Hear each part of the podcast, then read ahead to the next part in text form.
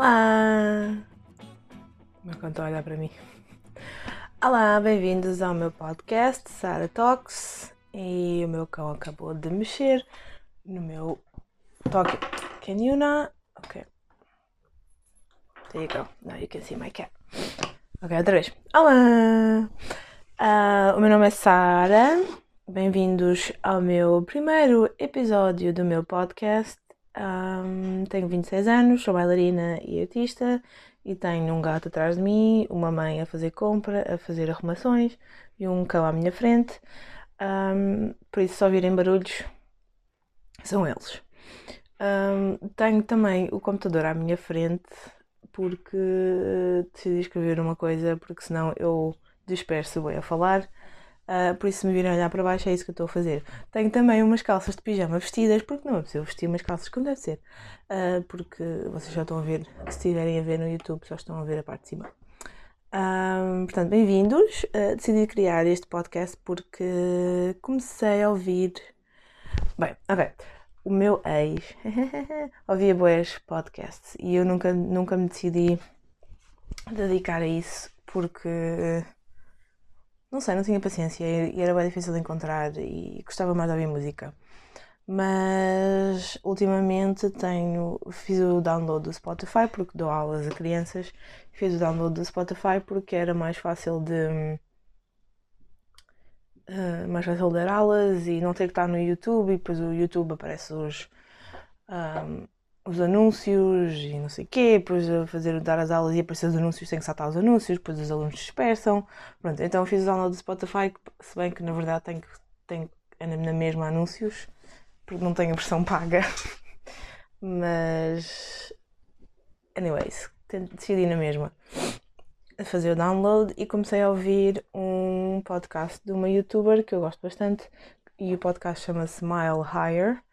Um, ela é uma, é uma youtuber, não me lembro o nome dela, mas depois posso pôr. Uh, e ela tem um podcast com o marido e falam sobre true crime, que eu gosto bastante de true crime, é uma coisa que eu gosto bastante de ouvir. E hum, decidi, hum, vou experimentar. Um, to be honest, uh, é um bocado awkward ainda falar uh, assim para uma câmara, somente quando tenho, eu sei que a minha mãe está ao meu lado e o meu irmão está a dormir.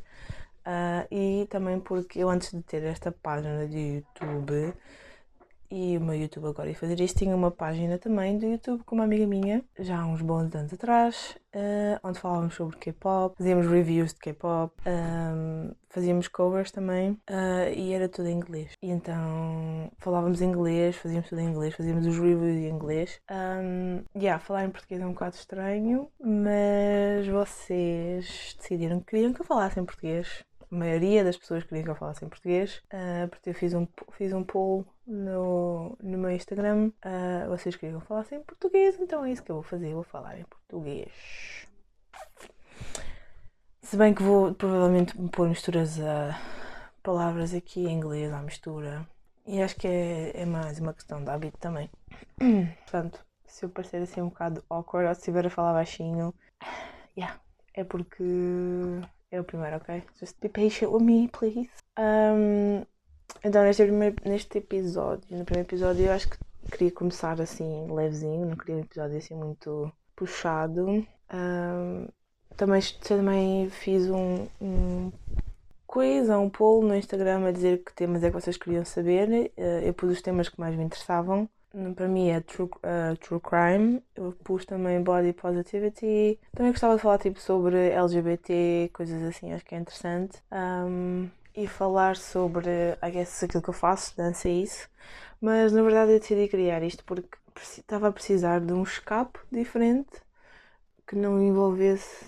Ou seja, estava a precisar de ser criativa de uma maneira diferente que não, tenha, não seja relacionado com a dança. Porque a partir do momento em que a dança se tornou a minha profissão e não, não é o meu hobby, é completamente diferente. Tipo, ter um hobby que tu gostas de fazer e quando esse hobby se torna a tua profissão, tem outros acréscimos por cima, uh, não só psicologicamente, como os castings e isso tudo, mas também o, o, o tens que fazer. Tem muita coisa envolvida psicologicamente e na parte psíquica e etc. É bastante puxado e está sempre a ouvir um não a toda a hora quando vais aos castings e às vezes ouves um sim e vais ao que foi como aconteceu a última vez. Ouves dois sims e passaste neste casting e vais ao último a achar que já tens o trabalho e depois ouves um. Está um plástico. Ai, está uma luva a voar fora da minha janela, desculpem. um, ouves um sim e depois voltas a ir ao casting ouves mais um sim e depois voltas a ir ao casting achas que já tens o trabalho e ouves um não, afinal ficaste sem aquele trabalho. Um, yeah, é preciso casca dura. E passado uns bons anos, já faço isto há... Profissionalmente não, mas faço isto profissionalmente acho eu há 4 anos, maybe. Mas já danço para aí desde os meus 5 anos de idade, ou seja, já já estou a dançar desde há, há muito tempo diria que é mais de 10 anos. E mesmo quando era, na altura, quando era um hobby, ou quando era aquilo que eu gostava de fazer, né, que era o meu o hobby, né, que é aquilo que é, que é, que é uh, também tinha outros, outros, outras questões que eram impostas por mim, não eram impostas por outros. Um, aquela, eu já falei um bocado sobre isto, aquela cena toda de pronto, ser, eh, não ser perfeita, ou não ter o corpo perfeito bailarina, etc, etc, pronto. Uh, isto tudo para dizer o quê? Que queria, um, um, queria ser criativa, porque eu sou uma pessoa criativa e preciso de ser criativa, mas queria ser criativa de uma maneira em que não envolvesse o meu, uh, a minha autoestima e o meu físico e que alguém esteja a olhar para mim e diga sim, tu és boa, sim, porque, oh, ok, portanto, queria ter o controle todo. E como comecei a ouvir os podcasts, decidi, porque não, vou tentar tenho quase tudo, por isso, whatever, e gosto muito de falar. Uh, so, yeah. Um, yeah. Uh, bem, como estamos no Natal e eu. Eu não sei se gosto do Natal, se não gosto do Natal. Ainda não decidi se gosto do Natal, se não gosto do Natal. Eu gosto do Natal, mas não gosto do Natal. Eu gosto do Natal porque gosto da comida de Natal, mas não gosto do conceito do Natal. Um, então, estou na página do National Geographic. Uh, vamos falar um bocadinho sobre Natal, because why not? Uh, eu não sei se isto vai estar. Se vocês virem, tiverem a ver no. Ah, eu não sei, não sei se quer dizer, mas vai haver versão vídeo, vai haver, vai haver versão áudio. A versão áudio acho que encontra-se. Um, todas as plataformas onde podem ouvir podcasts. Eu ouço no Spotify, mas acho que há mais do que, do que o Spotify. E o vídeo vai estar na, no meu YouTube. Uh, eu depois ponho links assim e partilho no Instagram. Um, eu fiz um, um vídeo de YouTube também sobre o Natal, porque para mim o Natal sempre foi uma cena um bocado estranha. Uh, mas fixe ao mesmo tempo, tipo, gosto do conceito de se juntar as famílias todas e de juntar com a tua família e de jantar e não sei o quê. Ah, sim, o jantar, a comida, aquelas. Eu gosto, gosto da preparação, tipo, de estar na cozinha e de fazer a comida, mas depois também nunca tive assim uma família muito grande. Um, sabem aquelas famílias que se vêem nos, nos, nos filmes de Natal em que está tudo divertido e que estão a fazer eh, as casinhas de gengibre, uh, aquelas coisas americanas. Um, não sei, mas depois por outro lado também acho que o Natal uh, demasiado consumista, as pessoas ficam demasiado demasiado consumo, sabem? Demasiado comprar coisas, comprar as prendinhas para toda a gente, comprar. Bem, uh, antes disso estou na página do, do National Geographic e estou a precisar de água. Um, só para fazermos uma pequena, breve resumo sobre a história do Natal em Portugal.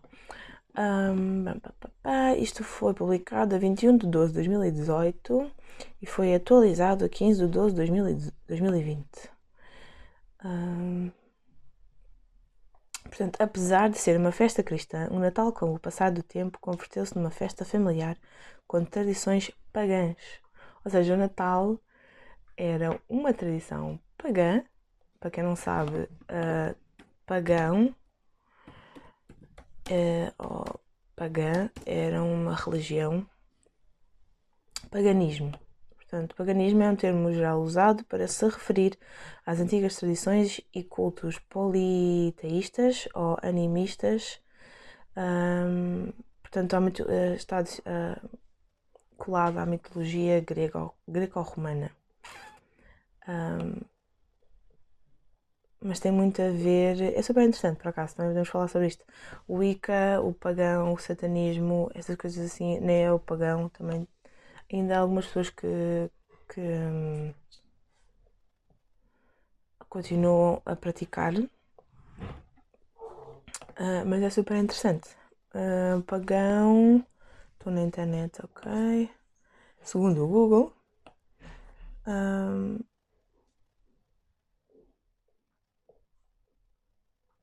mas isto depois tem toda outra cena, porque o, acho que ele, o, os vou pagar uma religião. Vou em inglês que é mais fácil. Pagan religion. Um,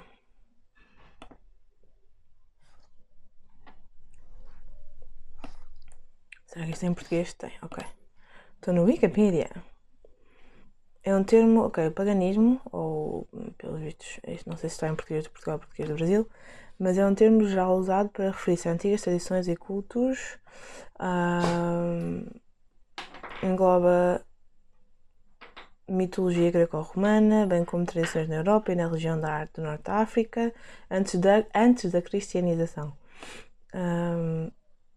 Em definições estreitas, não inclui religiões mundiais, não, não inclui as religiões, religiões mundiais. Um, etnólogos evitou o termo. Pode, uh, uh,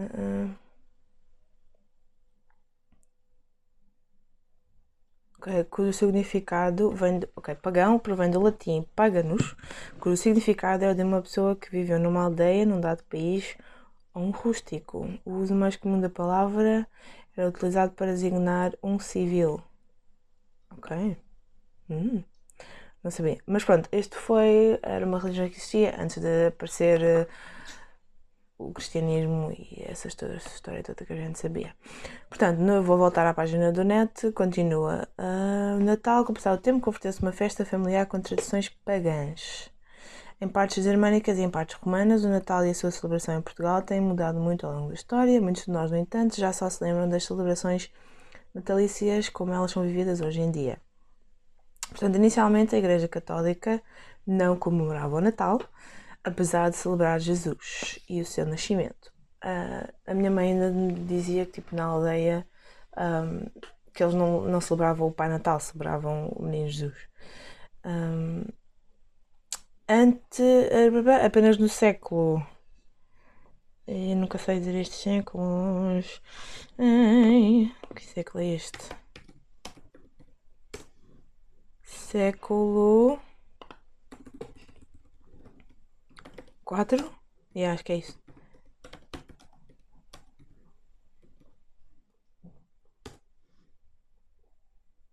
Século, século 4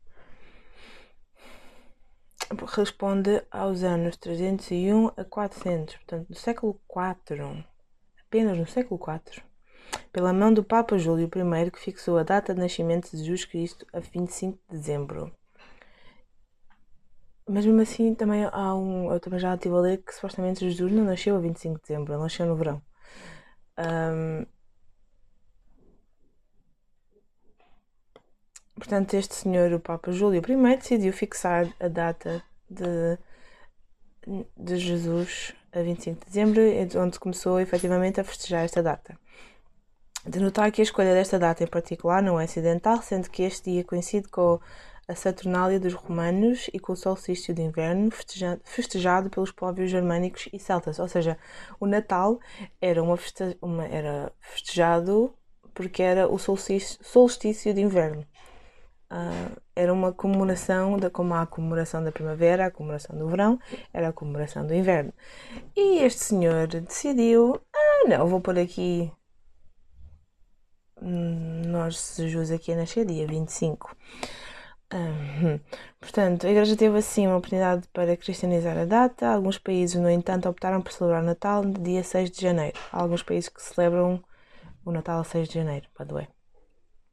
Uh, que depois foi chegada a uh, a dizer que esta data, 6 de janeiro, foi depois associada à escada dos três reis. Uh, tradições. Uh,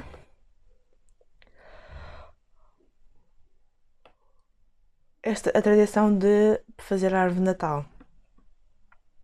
Uh, os romanos inventavam árvores por ocasião da Saturnália, que é o solstício de inverno, a festa em honra do deus Saturno, deus da agricultura. Os egípcios enfeitavam a casa com galhos verdes no solstício e os druidas decoravam carvalhos também na mesma altura. Isto tudo para os deuses. Tem uma fotografia aqui super fofa uh, na Irlanda. Como conta a tradição, São Bonifácio, na Alemanha, no século XVII, no século VII, uh, usavam a forma triangular do abeto como símbolo de Santíssima Trindade, tendo substituído o carvalho como árvore sagrada. Assim, a primeira referência. Estou só a mexer a câmera.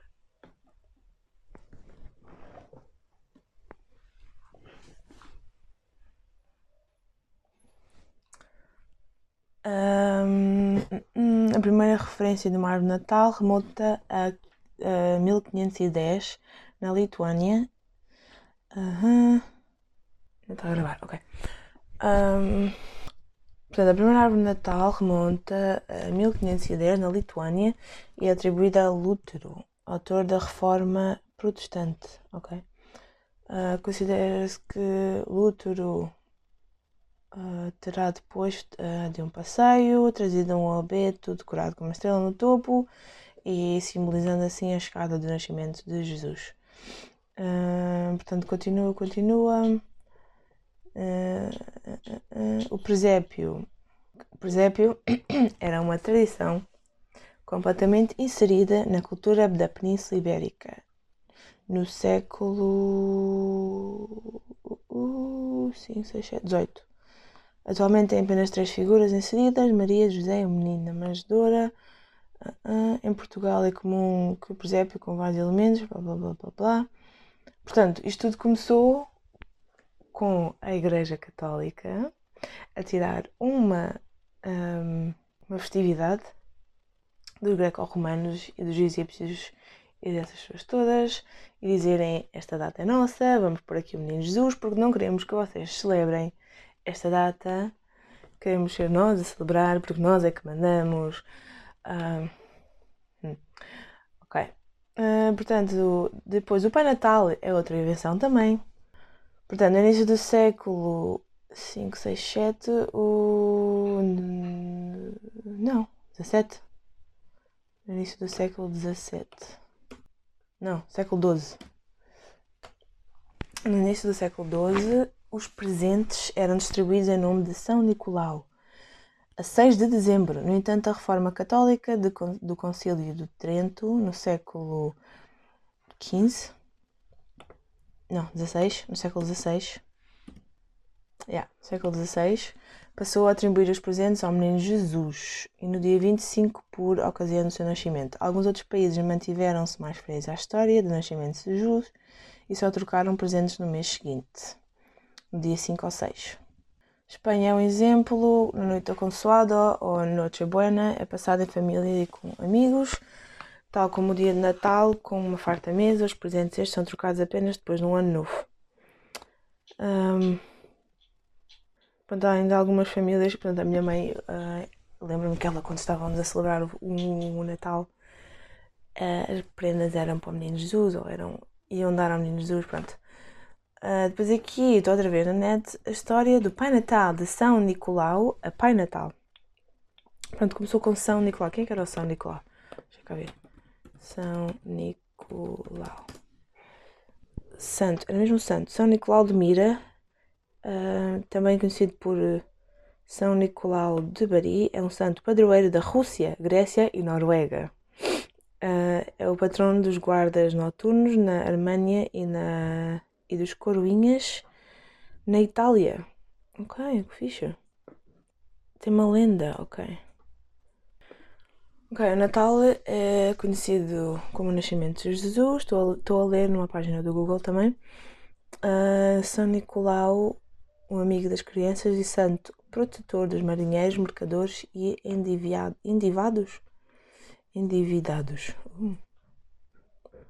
Ok, dizem que ele era filho de pais nobres e ricos uh, e doou grande parte da sua herança aos pobres, mas há quem diga que este fato pertence a outro são, uh, outro santo. O facto é São Nicolau nunca foi apegado a bens materiais e sentia alegria em ajudar os necessitados. O que faz sentido que ele tenha tornado o Pai, o pai Natal e distribuído presentes. Se é este, ok.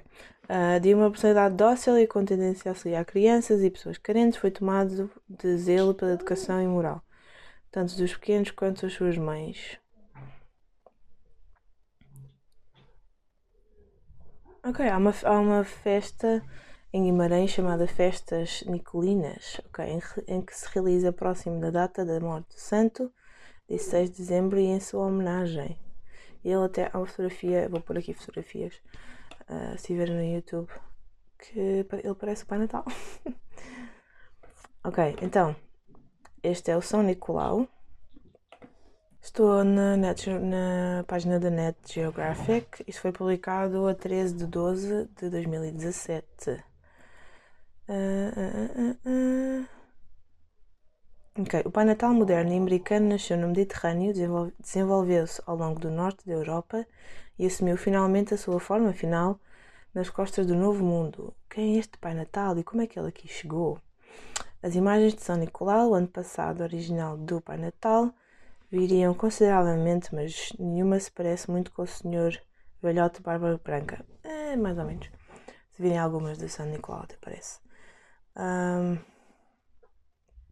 uma das imagens mais atrativas que temos do verdadeiro São Nicolau não foi criada antigamente por um artista, foi criada com recursos modernos de, e tecnologias uh, facial forense. Hum, hum. Os restos do bispo estão em Itália. Ficha.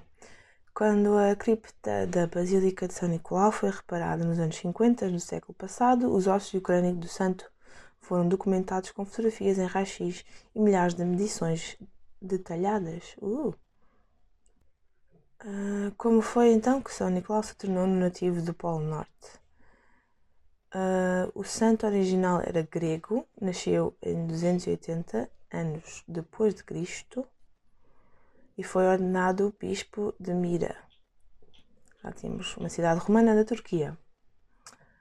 Nicolas não era nem gordo nem alegre, mas criou a reputação de ser explosivo, rico e de um defensor desafiante da doutrina da Igreja durante a grande perseguição, hum, quando as Bíblias eram queimadas e os padres eram forçados a renunciar ao cristianismo ou enfrentavam a execução.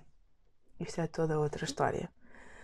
Nicolau desafiou estes editais e passou anos na prisão antes de Constantino ter trazido o cristianismo para um lugar de, de destaque no seu império. A sua fama sobreviveu muito depois da sua morte, a 6 de dezembro, uh, porque uh, ele estava associado a muitos milagres e a referência à sua figura continua até hoje. o Nic Nicolau, Santo Nicolau, o santo, foi conhecido entre os santos porque era o padroeiro de muitos grupos, que podiam ir desde marinheiros até nações inteiras. Explica também uh, uh, que ele tornou-se conhecido como padroeiro de crianças e distribuidor de presentes mágicos por causa de duas fantasias, duas fantásticas histórias da sua vida. Portanto, no conto mais conhecido, três jovens raparigas são salvas de uma vida de prostituição quando o jovem bispo Nicolau entrega em segundo, em segredo, três sacos de ouro ao seu pai, que estava endividado para serem utilizados como dote. Hum, que bom! De ficar sem bateria. Uh, uh, uh. Portanto, vamos mais abaixo, mais abaixo. Como é, como é que ficamos de São Nicolau para o Pai Natal? Explica-me. Como é que eu estou aqui? -uh. Eu acho que, ok, eu acho que o Pai Natal veio da América. Ok, São Nicolau na América. Uh, nos primórdios da América, o Natal não tinha nada a ver com o feriado moderno. O feriado foi evitado em Nova, em Nova Inglaterra e noutros sítios. Uh, depois, durante as primeiras décadas do século XIX, maybe? Yeah, século XIX. Tudo isto mudou graças a uma série de poetas e escritores que empenharam-se em trazer o Natal para trazer, trouxeram o Natal para a América como uma celebração de família uh, e recontaram as histórias uh, do São Nicolau. Em 1821, o poema anónimo ilustrado intitulado The Children's Friend, o amigo das crianças, que contribuiu mais ainda para a construção do Natal, do Pai Natal, e, e foi o que se associou. Foi, ok, foi, mil, foi com esta história em 1821 que veio então o Pai Natal para a América. Uh, uh, uh, eles pegaram na, na, parte mágica da distribuição de prendas da história de São Nicolau, retiraram todas as características religiosas e vestiram este Pai Natal com as peles dos distribuidores de presentes alemães desgrenhados. Esta figura trouxe presentes às meninas e meninos que se portaram bem, mas também trazia uma vara de bétula onde orientava a mão dos pais para o uso quando o caminho da virtude foi recusado pelos seus filhos. Em 1822, uh, eh, mais alguém escreveu alguma coisa. A Visit from St. Nicholas, também conhecido como The Night Before Christmas, que toda a gente conhece. Uh, uh, tornando. Estou a ficar sem bateria. Portanto, como podem ver, o Pai Natal foi uma invenção da América. Fantástico. Pai Natal mantém-se como uma figura politizada, um pouco por todo o mundo. As tropas americanas espalharam um pouco, espalharam um pouco por todo o mundo a sua versão do Homem Alegre, imediatamente nos anos que seguiram à, Segunda Guerra Mundial, e foi bem uh, concebida de forma geral, afirma, como símbolo da generosidade americana na reconstrução das localidades assoladas pela guerra. Contudo, atualmente, pessoas de muitas nações têm o Pai Natal na sua lista dos mal comportados quer seja porque a figura representa a comercialização do Natal em detrimento da figura de Cristo ou simplesmente porque ela não é local. Em sítios como a República Checa, a Holanda, a Áustria e a América Latina havia fortes tradições de movimentos anti-Pai Natal porque eles estão a tentar preservar as suas próprias tradições e costumes de distribuidores de presentes e de proteger o Pai Natal uh, norte-americano. Portanto, é toda uma cena uh, de comercialização ah, ok. Um bocadinho mais acima antes disto tudo. Foi grande parte criado por Thomas Nast, o grande cartunista político, numa era em que existiam imensos. Contudo, Nast diminuiu o seu tamanho para metade. Portanto, Thomas Nast foi quem criou o Pai Natal. Uh, uh, ficar rouca. Uh, Thomas Nast. Uh, senta. Uhum. Vou pôr uma imagem aqui para vocês verem.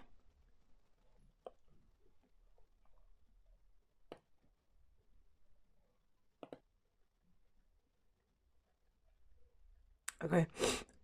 Estou um, aqui numa página do, do net sobre o Thomas Nest. Um, aqui uma das figuras foi Christmas Eve, dois círculos a mostrar, porque isto tem tudo a ver com a guerra. Ele era um, um cartunista político. Um, Uh, Thomas Nast is the creator of the still popular images. Blá blá blá. Durante o Natal em 1862 foi quando ele desenhou o primeiro Pai Natal. E a primeira página com o Pai Natal apareceu em janeiro, 3 de janeiro de 1863 na Harper's Weekly.